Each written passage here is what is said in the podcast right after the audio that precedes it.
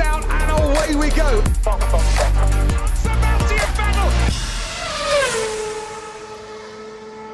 Les amis, bonjour, bienvenue dans un nouveau podcast Appelle-moi car je suis toujours en compagnie de la belle Chloé. Bonjour Chloé. Bonjour, je suis toujours là. Comment ça va? Oui, ça va super et toi? Oui, tu passes de bonnes vacances? Très bien. Oui, t'as fait Très des bien. choses? J'ai fait des choses. Oui. Eh bien, je suis partie en vacances. Où et ça cela ne m'a pas empêché de travailler sur le podcast. Oui, on va y revenir euh, tout de et suite. Oui, et oui, oui. oui. T'es parti en vacances, il me semble. Ouais, ouais, ouais, je suis partie en Angleterre. Oh, Juste avant, qui est le. le e-prix Oui, d'Extrême I, c'est ça C'est ça, c'est ça. ça. Londres. Et, et moi, je partais genre un jour avant.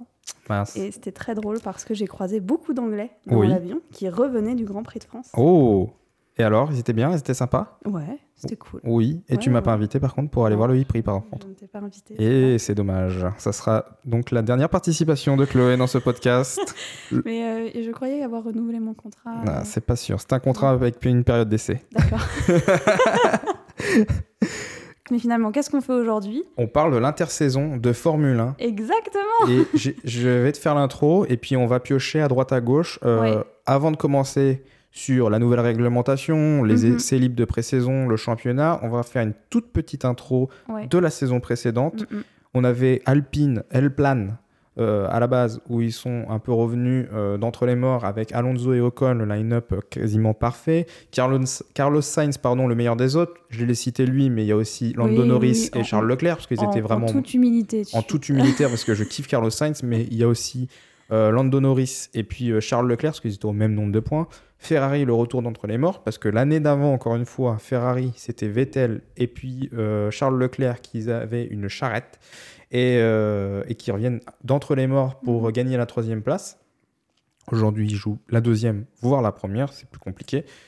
Et la bataille finalement, Hamilton-Verstappen, le septuple champion du monde, Ah oui, oui. face au bah, futur du coup champion du monde, on vous spoil rien. Et le suspense jusqu'au bout. Jusqu'au bout. L'an dernier, c'est quand même une année ultra, ultra riche. euh, Ouais, En rebondissements, en événements, euh, sur le côté sportif, sur le côté technique aussi. euh. on, on avait pas mal de choses. Alors, on, on va vous en parler pour la nouvelle réglementation, mais ça a été déjà un petit euh, step.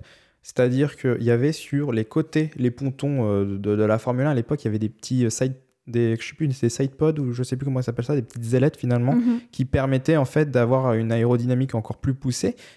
Ils ont été enlevés, tout ça, pour avoir un ponton beaucoup plus lisse, ce qui a permis à, à Red Bull de rattraper son retard sur euh, euh, Mercedes. Et ensuite, il y a eu la nouvelle euh, technologie. La bataille Hamilton-Verstappen, t'en as pensé quoi? T'as aimé, franchement? Ah, j'ai adoré. Ouais. Ça m'a tenu en haleine jusqu'au bout. Ouais, moi pareil. hein. On a eu des, des trucs de ouf. Je me souviens, enfin, on en a sûrement parlé, mais euh, on a eu des, des rebondissements, que ce soit Monza, Silverstone, ou voire Abu Dhabi la dernière. On ne va pas prendre parti d'un pilote en disant non, non, non, non, machin. On va juste vous dire que ça a été un combat euh, jusqu'à la dernière euh, ligne droite, à, à la ligne d'arrivée. Et, euh, et, et on est un peu déçu que ça soit pas le cas cette année, mais on a quand même Verstappen et Mhm. Leclerc Et, et on et est la nouvelle surpris. réglementation. On, on est même surpris que ce soit pas le cas cette année. Parce que moi, je, je me revois euh, au début de saison avec mon petit journal euh, L'équipe euh, Ouais. qui titrait genre. je, je sais plus exactement quel est le nom, mais. Euh, euh, la nouvelle bataille cette année entre euh, Ouais, mais en, plus, il y avait Russell qui avait rejoint le, euh, le, le groupe, enfin, Mercedes, donc on s'est dit ça, ça va être euh, le feu, mais en fait, euh, non, à cause de la nouvelle réglementation. qui a tout bousculé. Pam, Et pam, oui. Donc, nouvelle technolo- euh, technologie, On en a beaucoup parlé. oui. Donc, euh, en gros, une F1 dite beaucoup plus classique, avec des ailettes, euh, plus d'ailettes finalement, euh, un nou- une nouvelle, entre guillemets, ancienne technologie, donc un effet de sol qui est apparu dans les années 70-80. Exactement. Mm. Ils nous ont ressorti un truc. Enfin, je me souviens les premières fois on en, on en entendait parler. Ouais. On se disait mais ils nous ont sorti un truc des tiroirs. Ouais, c'est Ils ont. le- là Oula je, je donne des coups dans le matériel technique. Grave. Ils nous ont ressorti un dossier euh, tout poussiéreux. C'est euh, ça. Ils ont soufflé dessus. Ouh là là, c'est technologie intéressante. Alors, qu'est-ce que finalement l'effet de sol? Donc, c'est entre guillemets, ça va être assez compliqué de le dire euh, comme ça à la radio, Mm, mais en fait, c'est imaginer une aile inversée.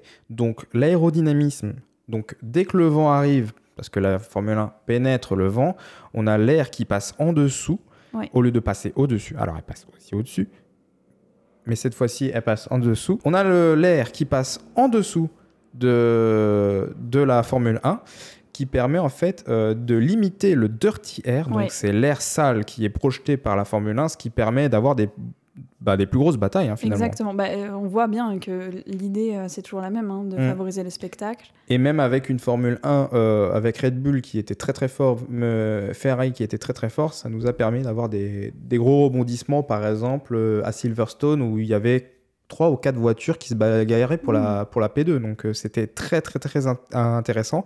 On a aussi un nouveau truc, des pneus de 18 pouces qui sont chau- chauffés pardon, à 70 degrés. Donc ça limite maintenant le undercut. Donc l'undercut, euh, je vous le rappelle, c'est euh, le fait de s'arrêter avant, faire un tour à fond pour dépasser la voiture qui va s'arrêter après. Donc on a aussi l'overcut. Donc l'overcut, c'est de s'arrêter beaucoup plus tard pour en fait euh, empêcher ce undercut. Donc voilà. Et Wow. euh, Explication technique très claire. j'espère que ça a été. Prenez des notes. et euh, on a aussi, à cause finalement de l'effet de sol, alors Mm. euh, on a eu Adrien Nouet qui avait lancé une thèse, je ne l'ai toujours pas trouvé, qui parlait finalement de ces problèmes de marsouinage, donc les phénomènes de rebond. Ouais. L'air qui passe en dessous de la F1 soulève la voiture, Mhm. mais l'air qui passe au-dessus de la F1 baisse la voiture. Donc en gros, ça crée ce phénomène de rebond. Et qui était assez visible. hein. Oui, chez, les, chez la Mercedes, Ouais. on va en parler bah, tout de suite finalement.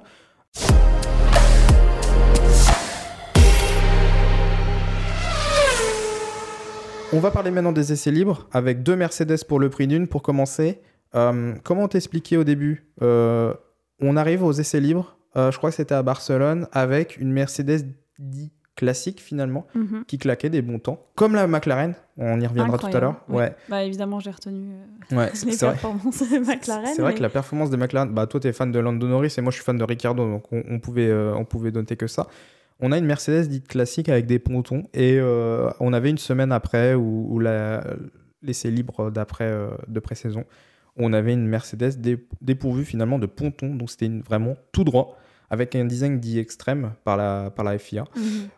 qu'ils avaient finalement pas anticipé le design en fait de la, de la Mercedes. Et sur le papier ça indiquait qu'ils avaient une seconde d'avance sur euh, toutes les autres monoplaces donc euh, on s'attendait à un truc de ouf on s'est dit bon là c'est Mercedes euh, ils, font- ils savent ce qu'ils font ils ont Ouais. gagné huit fois en fait le championnat. Donc euh, ils roulent tout le monde ils roulent tout le monde dessus quoi. Donc on se dit c'est bon c'est- parti pour un, un neuvième titre et un huitième pour soit Hamilton ou un premier pour Russell. Et finalement, ce qui était assez intéressant, c'était Bah, finalement, c'est ouais, c'est le, le problématique de pris. marsouinage. ouais, et puis les, les partis pris en fait qui ont, Ouais. été euh, effectués. Parce qu'on se disait, il y, a- il y a deux possibilités. Soit il va y avoir un espèce de lissage immédiat euh, de ce que les écuries vont proposer. Mm. Soit ils vont partir sur des concepts potentiellement différents et là on va avoir de la surprise et là ils vont devoir s'adapter certains est-ce que ça sera possible? Enfin ce qui laissait place quand même à un certain suspense C'est ça qui était intéressant Mm. parce qu'aux essais libres, on avait euh, bah, finalement deux Mercedes pour le prix d'une. On avait quasiment deux Aston Martin pour le prix d'une parce qu'on avait un design qu'ils avaient présenté dit classique et ensuite ils sont partis sur un design euh, en milieu de saison, enfin en milieu de première, de début de saison avec un- une nouvelle Aston Martin qui ressemblait vachement à une Red Bull. Donc finalement Aston Martin, Force India, c'est à peu près le, le- le même délire hein, parce que c'était la même écurie à Mhm. l'époque. Du copitage sur tout le monde. non mais c'était ça. Et, euh, et on avait, alors, la McLaren, on revient dessus, mais une McLaren très rapide. Ouais. Là, on se dit, c'est bon. McLaren, Ferrari, Red Bull, euh, et puis euh, McLaren, Ferrari, Red Bull. Et j'oublie la dernière, Mercedes, 4 pour la victoire. Ça aurait été incroyable, quoi. Et au final, la McLaren a un petit flop, finalement. Lando Norris qui, euh, qui sauve les meubles quand il faut. Mais on a, on a un Daniel Ricciardo qui est euh, au fond du trou au fond du trou, ouais. On en a fait parler dans l'épisode précédent, on y reviendra un petit peu. Et euh, ça a été, euh, ça a été l'enfer, quoi. Et au final, une Ferrari avec Ouais. un design dit atypique, donc un design très creusé, Mhm. pour une meilleure vitesse de pointe. Donc ça ressemble à une baignoire finalement, enfin deux baignoires, parce qu'il y en a deux. Et, euh, et avec un line-up euh, du feu de Dieu, Sainz et euh, Leclerc, Leclerc Sainz. Et, et là, on se retrouve avec un, un truc où on se dit Ferrari va revenir avec Mercedes et Red Bull. Et finalement, c'est pas le cas. Et finalement, au début, ça va. Parlons du championnat tout de suite.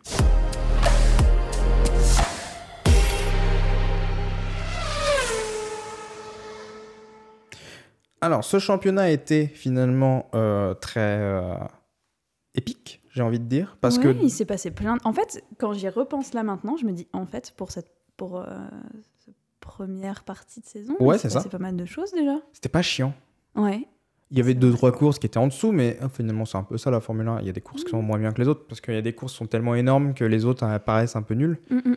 Mais euh, bon, Red Bull sont en train de survoler partout. Ils ont eu quand même le courage de saboter leur propre voiture, les genre les deux premières courses, histoire de.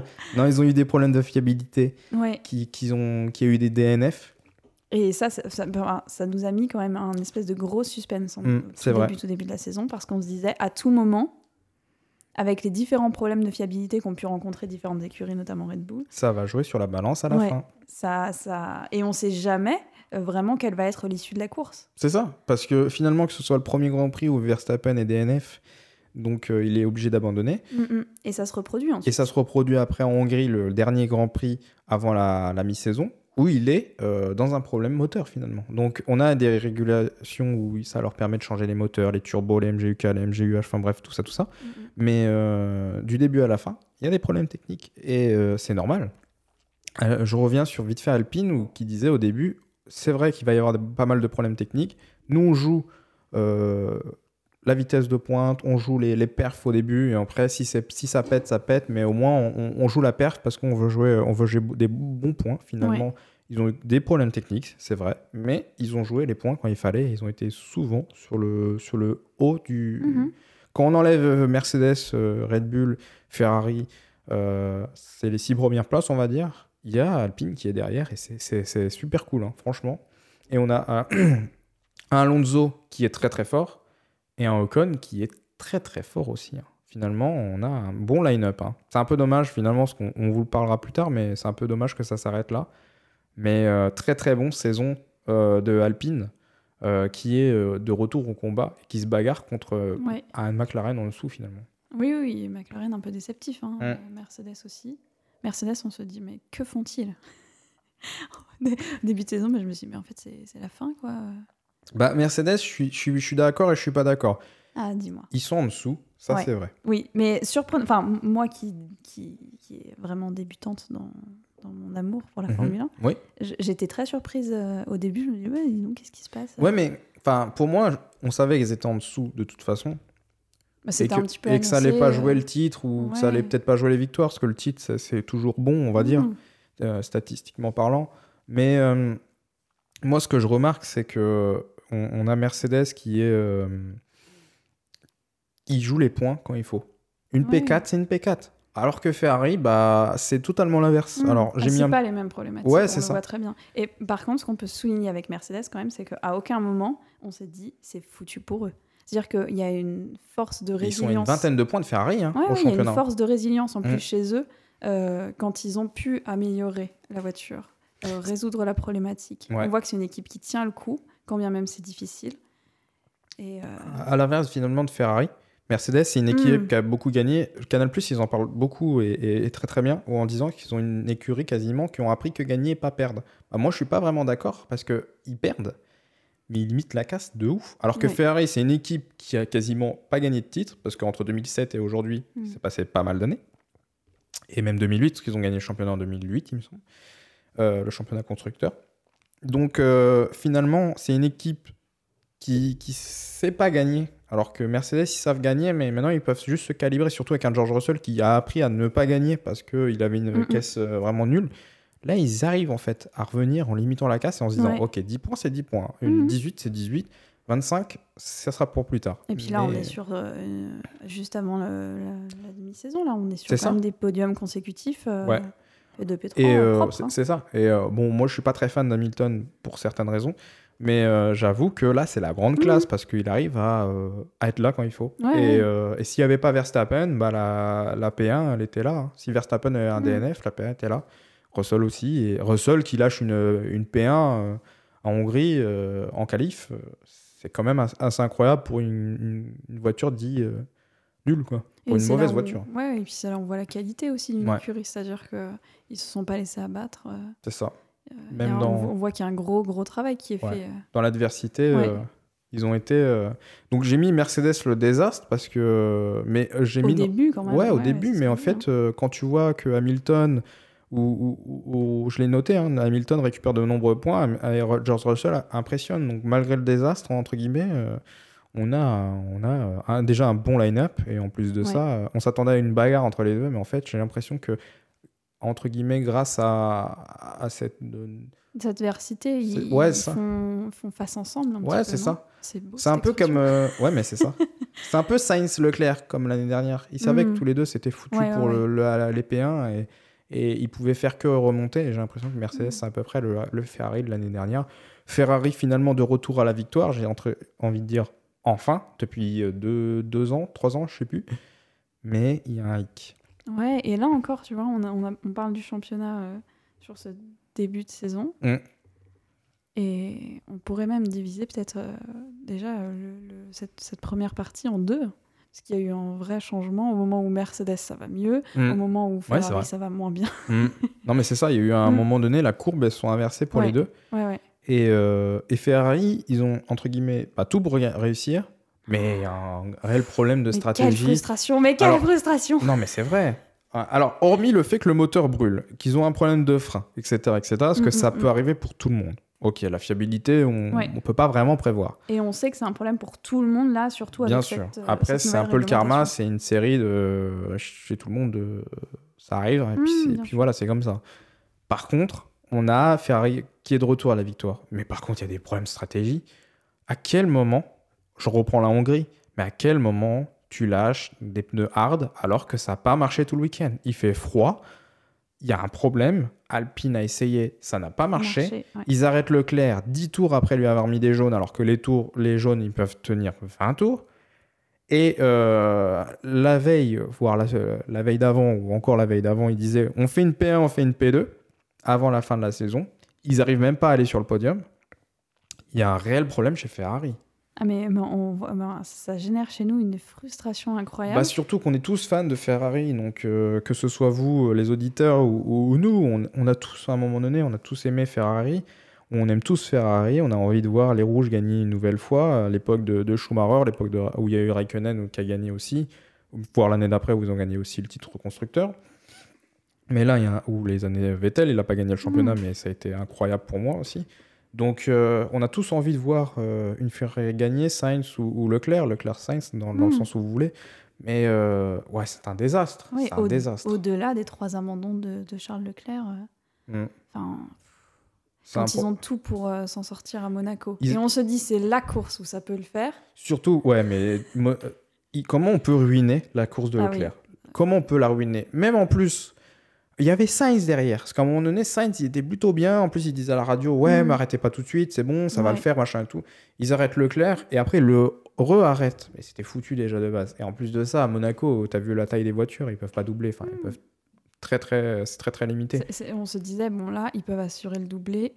Pas, pas- Peut-être pas facilement, mais en tout cas, ils sont dans les meilleures conditions possibles pour le faire. Surtout à Monaco où une P1, c'est Ouais. une victoire quasiment. Exactement. Donc, euh, même Ricciardo, qui avait un moteur euh, défectueux, il a réussi à gagner contre un Vettel qui Mhm. poussait. Donc, euh, c'était euh, c'était quand même fou. Mais voilà, Ferrari, on y reviendra là- dessus à la fin de la saison, j'espère, de refaire un podcast dessus pour parler de la victoire, voire l'échec, voire les Mhm. deux finalement, parce Ouais. que euh, Et il y aura beaucoup de choses à dire sur la responsabilité de l'équipe et des choix stratégiques c'est ça. dans les difficultés rencontrées, parce qu'on a l'impression que il n'y a pas vraiment de connivence entre ce que les pilotes peuvent renvoyer de leur vécu dans la voiture en piste et des stratégies qui sont appliquées. Mm. Euh, on a l'impression que ça ça, ça matche pas quoi. Ça. Là où on note par contre chez, Mer- chez Mercedes cette espèce d'esprit de, de C'est un. corps. Ouais, ils font, Ouais. un- ils font qu'un. Mm, mm. Alors que, je sais pas, euh, bon, on n'est pas analyste, euh, on n'est pas mais ingénieur, mais. C'est exactement et c'est exactement ça Mm. le le, Le ressenti. point. Oui, et le ressenti, c'est-à-dire que comment ça se fait que nous, spectateurs, amateurs, plus ou moins, euh, euh, calé dessus. oui, c'est ça, Ouais.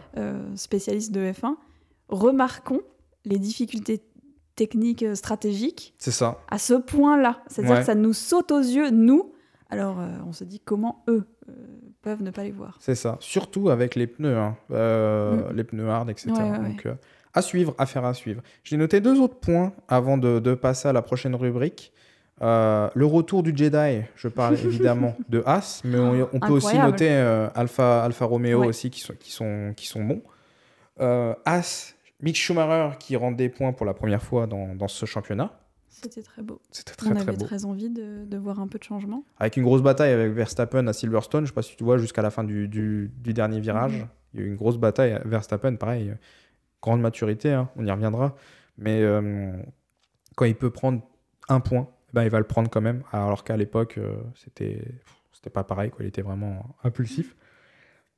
As, Kevin Magnussen, déjà qui revient en Formule 1. Euh, il avait quitté euh, assez froidement As, qui était un- une écurie qui était vraiment au fond, au, fond, au fond du trou, qui ont su finalement mordre. euh, finalement, comment on dit l'expression Ils ont mordu l'os, je sais plus quoi. Ah, je connais pas cette expression. Enfin bref, mais- on passera. Mais finalement, ils ont presque laissé tomber l'année précédente pour se concentrer sur euh, 2022. Ils ont Mhm. sorti une bonne voiture avec une nouvelle, euh, une nouvelle philosophie. Maintenant, ils ont même un, un côté un peu creusé euh, entre la Ferrari et l'Alpine, parce qu'ils ont aussi un, un- un côté creusé. Mhm. Et euh, une- ils ont fait une seule amélioration et ça marche pour le moment. Donc dès qu'ils Ouais. peuvent, ils, ils prennent des points qui sont très très importants pour, pour, pour le championnat constructeur et ils impressionnent. Oui, et le, le- là encore, le contraste avec l'année précédente est vraiment, vraiment intéressant. C'est ça. Mais ils étaient nulle part l'année Mhm. dernière. Donc là, ils pouvaient que qu'améliorer. Le moteur Ferrari est beaucoup plus puissant que, que l'année dernière aussi.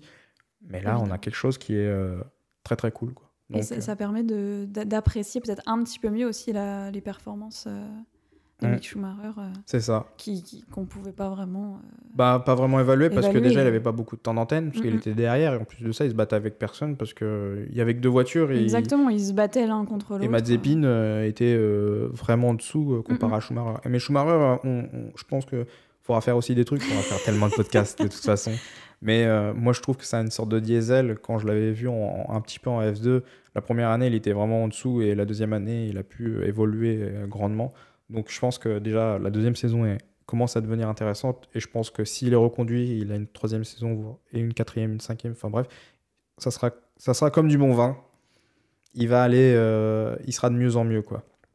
Donc Aston Martin, dernier point, deux voitures mais zéro projet. Ah bah ça c'est le cas de le dire. Ouais, Mais déjà à la présentation ouais, de de tout tout, tout, tout, début de saison là, Oui. je m'étais dit mais quel cinéma quoi. On voit déjà dans la manière de présenter, peut-être contrairement à d'autres euh, écuries, qu'ils mettent un un point d'ordre où ils présentent beaucoup beaucoup de choses sauf les monoplaces quoi. ouais, c'est ça. mais comme après les vidéos, faut pas vraiment faire Oui, attention. mais ça a été un des premiers, je crois. hein. Oui oui oui. Non, euh, non, il me semble pas. Ah peut-être, je sais plus. Enfin, bref, maintenant quand j'y repense, tu Oui. vois, c'est vraiment a posteriori. Je me dis, finalement, ça dit peut-être aussi quelque chose, même s'il faut pas euh, trop analyser, mais ça dit quelque chose de leur manière de percevoir les choses. C'est-à-dire qu'ils nous parlent beaucoup des autres voitures, ils nous parlent beaucoup euh, des dirigeants, blablabla. C'est vrai. Et finalement, peu de la voiture. Mais quand j'ai vu le ce projet, mais c'est ce que c'est ce que c'est ce qui m'amène à dire zéro projet aussi. Ouais, c'est ça. Mais quand j'ai vu le projet Aston Martin, enfin, quand on a vu surtout Mm. le projet Aston Martin, euh, on voit. euh, alors, c'est Lance Stroll qui achète. Euh, Stroll Stroll, pardon, le papa, qui rachète Force India, qu'il renommera un an après Aston Martin. qui fait un petit cadeau à son fils. Oui, il lui donne un petit CDI. Et, euh, et puis, il prend surtout un quadruple champion du monde, donc Sébastien Vettel. Donc, on se dit, Vettel qui va dans une équipe, alors poussé par Ferrari, bien sûr, donc euh, vers la sortie, bien sûr. Mais on a Vettel qui arrive chez Aston Martin pour créer un nouveau projet. Donc, on se dit, ça peut durer 2 à 4 ans, hein, surtout avec les, les nouvelles, euh, le- les nouvelles réglementations. On se dit, ça peut revenir. Force India, on va pas se mentir, c'était une voiture de midfield. Ça pouvait pas jouer, ça, ça a joué la victoire. Ça pouvait pas jouer la victoire à- tout Ouais. le temps, ça pouvait pas jouer le PDM tout le temps, mais ça jouait le midfield. Là, il se retrouve, euh, c'est un, désastre quoi. On- on Lance a- Stroll, il est oui. nulle part. hein. Oui, mais, euh, mais pareil, je fais un parallèle avec la vidéo parce que finalement, je, je trouve que on peut en tirer quelque chose. Beaucoup dans le superficiel, dans Mm. l'apparence, dans autre chose. Bah, c'est du business. hein. Quand Mais- Stroll il achète Ouais. euh, euh, Aston Martin, on se dit ça y est, euh, ça va jouer le titre. Mm. Une, une grosse marque comme Aston Martin, ça peut voilà. Mais finalement, c'est que pour vendre des bagnoles. Quoi. Oui, ou mettre la- ils mettent pas l'argent dans le développement de la voiture. On a l'impression On que. a l'impression qu'ils savent même pas développer une bagnole. Quoi. Oui. Donc, euh, à part prendre des photos et. non, mais c'est vrai, avec Force India à l'époque, c'était ça. La Mercedes rose, euh, maintenant c'est presque la Red Bull verte. Donc, j'espère que l'arrivée de, de Alonso fera quelque chose de différent. Mais moi, je je suis pas convaincu en tout cas. Oui, et puis c'est pas quand, quand on est fan de, de sport automobile, on a envie de, de voir des écuries qui euh, essayent de relever un peu des défis euh, Ouais. euh, d'un d'un point de vue de la performance des pilotes, d'un point de vue du développement des voitures. C'est ça. Et là, on a l'impression qu'ils nous balancent de la poudre aux yeux pour que ça soit joli. Ouais. Il n'y a pas vraiment de, de propositions intéressantes. Mais C'est- ce qu'a dit Vettel hein, finalement. Mm. Et j'ai même fait en- j'ai presque envie de faire une petite transition sur le prochain qui va parler des transferts de cet été.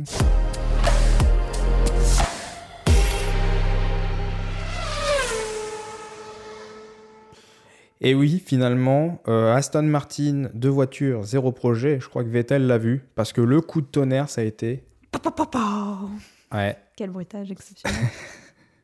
je le rajouterai pour le prochain. ah oui, il faudrait que tu le clips. euh, ça Grave. serait drôle.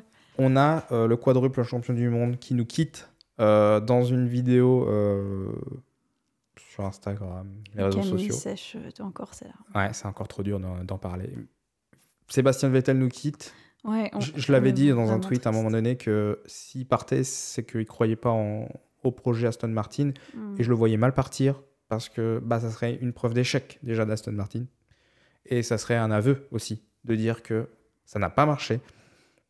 On est tous d'accord pour dire que Vettel, il en a marre depuis quelques années, depuis euh, bah, les dernières années Ferrari. Mais là, ça a été plus un coup de tonnerre. Moi, ce que je retiens, c'est que euh, Vettel, il croit zéro au projet Aston Martin. Pourtant, il avait même acheté des actions, plein de trucs. Et... On a l'impression qu'il était là, il prenait son chèque, euh, il était un peu tranquille et qu'il allait peut-être aller vers autre chose. Je pense qu'il s'attendait à gagner euh, Ah ouais des courses ou, Ah ouais ou quelque chose d'important. Enfin, moi, je me suis dit, ils Chonos, c'est ça l'expression, euh, l'année dernière, avec une voiture qui, qui était bof, vraiment très très bof. Et au final, je me suis dit, ils vont tout mettre dans le développement pour l'année d'après. Et au final, il n'y a rien eu, quoi. Donc, Moi, j'avais l'impression qu'il sentait le, le fait que ça allait pas être exceptionnel. hmm, Et qu'il était un peu résigné quelque part. Bon, voilà, il fait un Ouais, truc, voilà. euh, il récupère euh, son gros chèque, euh, il s'amuse un peu dans sa voiture et puis il verra ensuite. Puis il fait de la promo pour des, des, des causes qui lui tiennent à cœur, que ce soit l'écologie, que ce soit euh, tout ce qui est We Race as One, finalement, de la, de la Formule 1. Et puis, Et la, euh, les- les- la place des femmes aussi. C'est ça, euh, les causes LGBT, etc., etc. Et on a l'impression qu'il qu'il kiffe plus ça que, que la Formule 1 en tant que telle. Il en a même parlé à la, à la télé aussi. Ouais, ouais, et puis en même temps, euh, étant donné qu'il ne brille plus par ses performances et qu'il a énormément apporté, il a énormément apporté et il a énormément à apporter euh, au sport automobile. euh, C'est ça. Il se met plus en lumière sur, euh, sur son expérience passée, ce qui lui a donné une, Une, place une notoriété, et, puis un, et un crédit. Ouais. Plutôt que sur les performances à venir qui sont de toute façon pas. Enfin, on a l'impression que c'est pas possible. C'est ça. C'est infaisable. On le verra après plutôt, en- je pense, dans des saisons. Un peu comme une Rossi qui a quitté la moto et maintenant il fait du GT Ouais. de temps en temps. euh, entre guillemets, lui dit ça euh, Mm. pour s'amuser. Je pense qu'on le reverra peut-être en GT, en WEC ou peut-être faire la triple couronne, euh, en IndyCar ou les Le Mans, etc. etc. Donc, euh, affaire à suivre. Et finalement, qui pour le remplacer?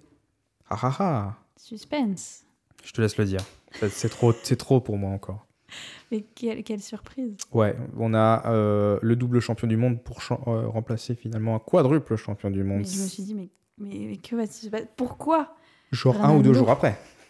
Un ou deux jours après, on a Fernando Alonso qui remplace Sébastien Vettel. Alors, on en avait parlé hein, euh, à, à certains moments pour Daniel Ricciardo. On avait dit qu'il y avait encore Fernando Alonso qui était, je ne crois pas, reconduit. On avait Albon, on avait plein de choses comme ça. Mm, mm. À aucun moment, on a dit Fernando Alonso, il Ah, allait Moi, chez je, Aston Martin. je n'ai pas, récou- je n'ai pas réécouté, mais il me semble que j'avais même affirmé en disant non, non, non, il est très bien chez Alpine, pourquoi est-ce qu'il bougerait ça... Bah, on avait tout. Elle plane, euh, on avait les trucs. Oui, non, euh, mais vraiment. elle plane, euh, enfin, faut arrêter. Ouais, bah maintenant, c'est The- Mission, parce que c'est des Anglais On maintenant. s'est dit, ils vont passer sur toutes les langues bientôt. Elle plane, ça va devenir euh, multi, euh, multi-écurie, C'est ça. Et euh, alors, on, on va revenir un petit, tout petit peu dessus parce que euh, on a le, on a l'info que maintenant, parce que ça arrivait il y a une ou deux semaines. Donc, euh, d'après euh, plein de rumeurs, plein de trucs, Alonso aurait quitté Alpine parce que c'était des problèmes de contrat, etc., etc. Ouais. Il avait même dit pendant l'été que ça allait durer 10 minutes les, les comment ça s'appelle, pas le transfert, mais les négociations. Les négociations. Et genre une ou deux journées après, coup de tonnerre, moi je vois ça, je me dis c'est une fake news quoi. Ah oui, moi j'ai cru que c'était une blague pendant très longtemps. Ouais, c'est ça. Parce qu'on voit ça, on se dit, il va partir d'une une écurie qui est bof, Enfin, qui est bof, pardon. C'est Alpine. Euh, On part d'une écurie qui est moyenne, Oui. qui, qui va sur une pente ascendante, vers une écurie qui est bof. Alors, d'après euh, ce qu'on a vu et ce qu'on ce qu'on- ce qu'on a entendu, il semblerait que Alonso il soit sur un multi-contrat, multi-hier contrat, je sais plus quoi, donc de plus de deux ans à peu près, avec Aston Martin pour jouer après la gagne, etc. etc. Il sera bien sûr avec euh, Lance Stroll pour. euh, Ah oui, lui, il va pas bouger. oui, c'est bon, CDI, le mec, il a sa place, euh, c'est bon. toi. Jusqu'à temps qu'il dise qu'il en veut plus, mais, mais pour le moment, il, il est là euh, jusqu'à la fin. T'en as pensé quoi, toi? Ah bah, moi, j'étais sous le choc. Ouais. Et j'avais un peu l'impression. Enfin, je l'ai vécu de manière très émotionnelle, alors je sais pas trop euh, dire pourquoi, mais j'avais l'impression que c'était une espèce de trahison. Ouais. Qu'est-ce qui se passe, quoi ouais. Bah, surtout quand, quand tout va bien, on s'imagine pas qu'ils vont partir. Enfin, je veux dire, c'est comme un Sainz et Leclerc, euh, tout va bien pour le moment.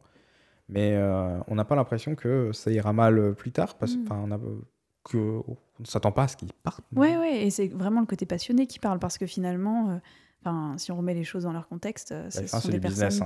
Ouais, oui, ce sont des personnes qui sont sous contrat de travail et que euh, ça, ça- ça s'arrête là aussi. C'est Ouais, un papier, c'est un contrat de travail. Mm. euh, ils se mettent d'accord, ils travaillent ensemble. Ils ne sont plus d'accord, ils essayent de négocier, ils partent, ils vont travailler ailleurs.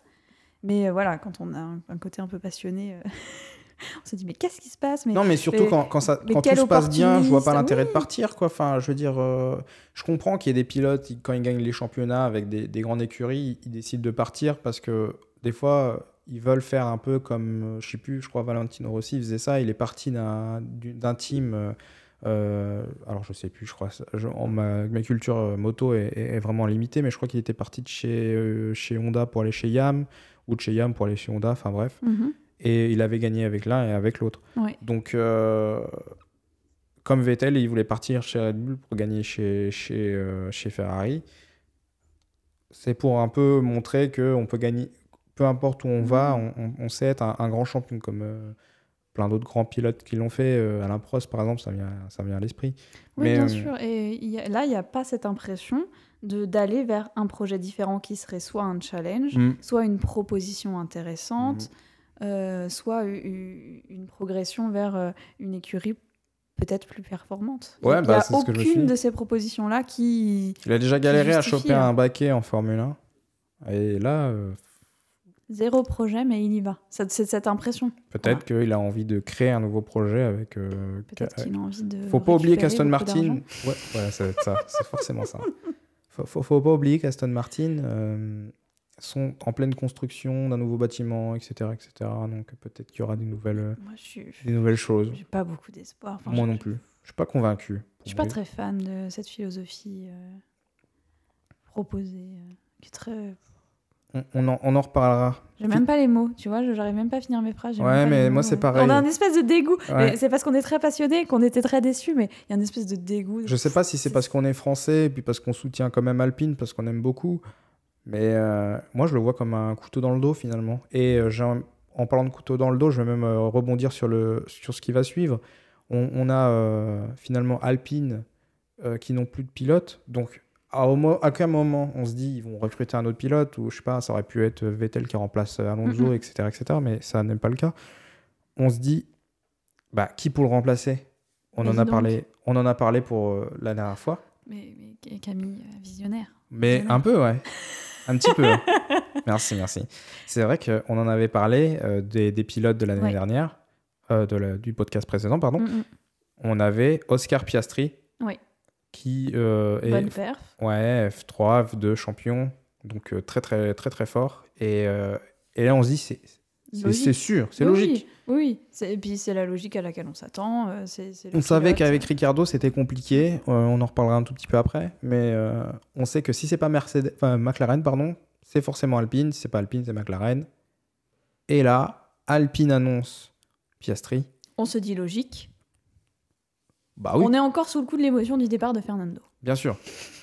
Mais on se dit Ouais, finalement. tout arrive en même temps. hein. Ça s'est passé quasiment en une ou deux journées. Et euh, finalement, euh, là, on se dit, bon, ça va être chaud parce qu'on a euh, Alonso qui part et on se retrouve avec Ocon en premier et puis Piastri en deuxième. Donc, pour développer une voiture, ça va être compliqué. Et quelques heures après, on a Piastri qui nous met qu'il ne pilotera pas pour une Alpine. Oui, et on attendait sa réaction et on était très surpris. Enfin, je, je me souviens de ça et on se disait, tiens, c'est étonnant qu'il y ait un communiqué de la part d'Alpine et que euh, Oscar Piastri, qui quand même euh, va récupérer un baquet F1, ne s'exprime pas sur le sujet. On se disait, bon, c'est pas rien quand même de récupérer une place en Formule 1. C'est étonnant qu'il dise Il rien. n'y en a que 20 et il le refuse. Et il n'est pas en Australie en ce moment. Donc, Oui. comment ça se fait qu'il ne dit rien? Quand bien même il aurait été en Australie à ce Il y a moment-là, eu des lives de partout, etc. il aurait sûrement communiqué. Il ne dit rien. Et quand il a annoncé les choses, on s'y attendait pas du tout. Non.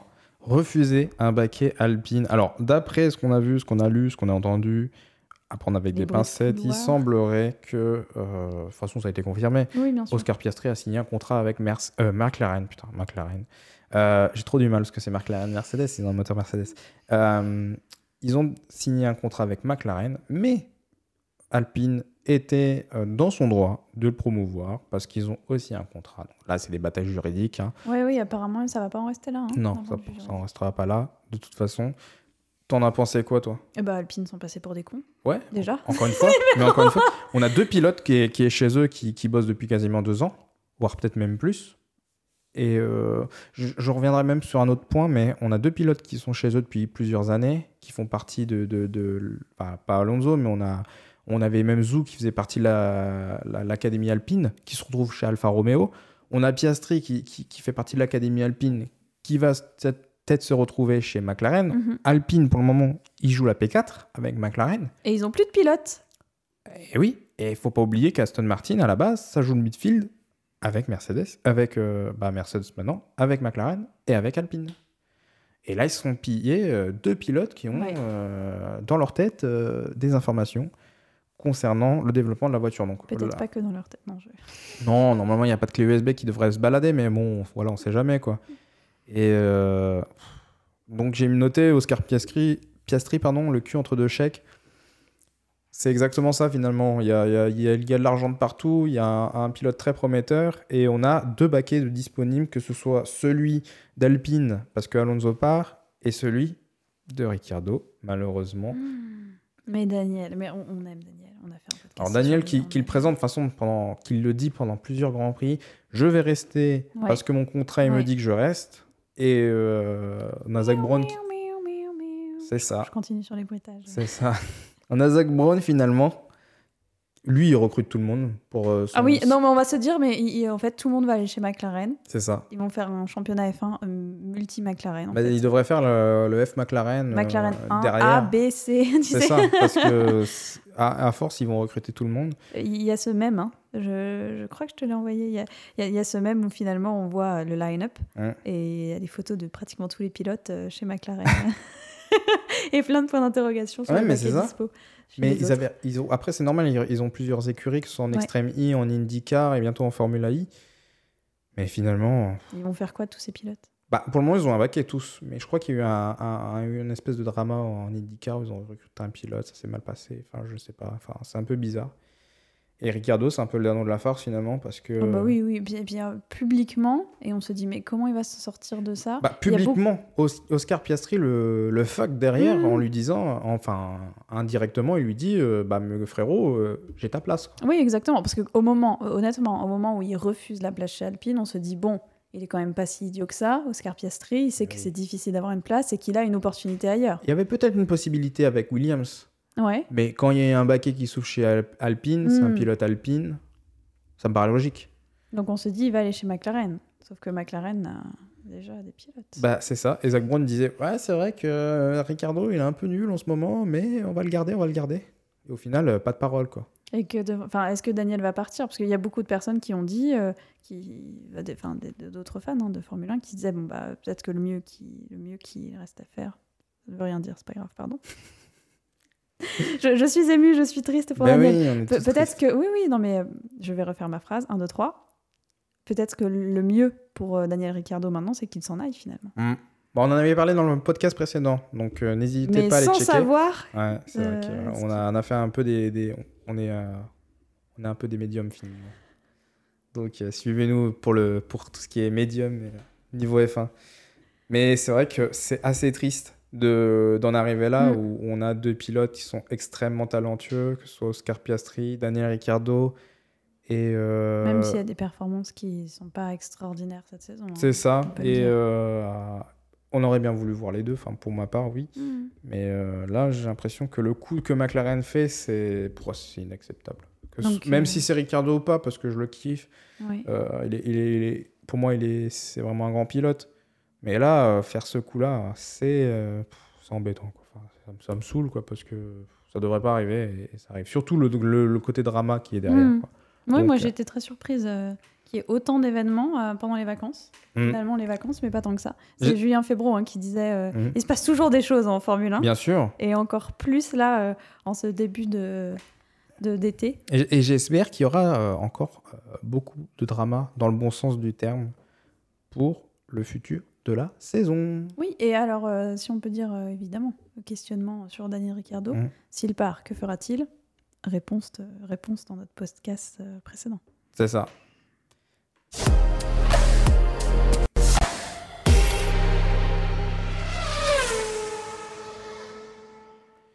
Chloé, que peut-on espérer pour la fin de la saison?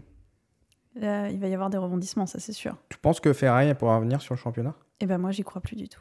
Plus du tout Ah ouais, C'est foutu ah, j'ai l'impression que c'est foutu. Ouais Ouais. Sainz, Leclerc, c'est fou- c'est mort, c'est foutu. Mais je sais plus, enfin, ils en sont à combien là, des- d'écart de points euh Je sais plus, mais il fallait que Leclerc il gagne toutes les courses et que. Et encore, et ouais. encore. Mais là, après le GP de Hongrie, Mhm. Max, 258. Charles, 178 points. Le troisième, c'est qui? C'est Perez, je crois. Ouais. 173 points. Aïe. L'écart se creuse là. hein. Et là, en, en plus, en P4, on trouve George Russell, euh, classement donc pilote, hein, 158 points. Ouais. Tu penses que Ferrari, euh, Mercedes pourra revenir et gagner une course Au moins une course? Ouais, franchement. J'ai l'impression qu'ils sont bien partis et ils sont dans un bon état d'esprit. Mhm. Euh, J'ai l'impression que les planètes sont un peu alignées pour que ça se passe bien pour eux. D'un point de vue technique, ça se passe mieux. Les Ouais. performances sont meilleures. Mhm. Dans l'équipe, ça a l'air de bien se passer. Ouais, c'est vrai. Donc je pense que sur un malentendu, euh, si les Ouais. deux Red Bull ou, Ouais, ouais, ouais. ou les deux Ferrari, il se passe quelque chose, ça peut être seul ou, ou Hamilton. Et puis, au-delà de ça, j'ai l'impression, moi, que Charles Leclerc a peut-être pas les épaules pour euh, devenir euh, champion là cette saison. Tu penses? Bah, la, la manière dont il, il, il fait des erreurs euh, de, de, pilotage. Il n'en a pas fait beaucoup. hein. C'est plus Ferrari hein, qui fait des erreurs. Hmm. J'ai l'impression qu'il en a fait qu'une ou deux. Ouais, il me mais semble qu'il y en avait une, c'était en Italie, à... Ouais, il y a l'erreur de Monza qui est. à- Non, c'était pas Monza, c'était... Monza euh, C'était euh, Mugello, je crois. Non, c'était pas Mugello, enfin c'était une course en Italie. Et euh, je pense que... euh, C'était Imola, pardon. Il, il avait fait un spin dans un- une course sprint ou je sais plus quoi. Et on pense que... Là, je pense que c'était une erreur, mais finalement, il a sauvé les meubles. Mais ouais, là, ça commence à devenir compliqué. Bah, pour- ça devient compliqué pour lui. Il est très frustré aussi.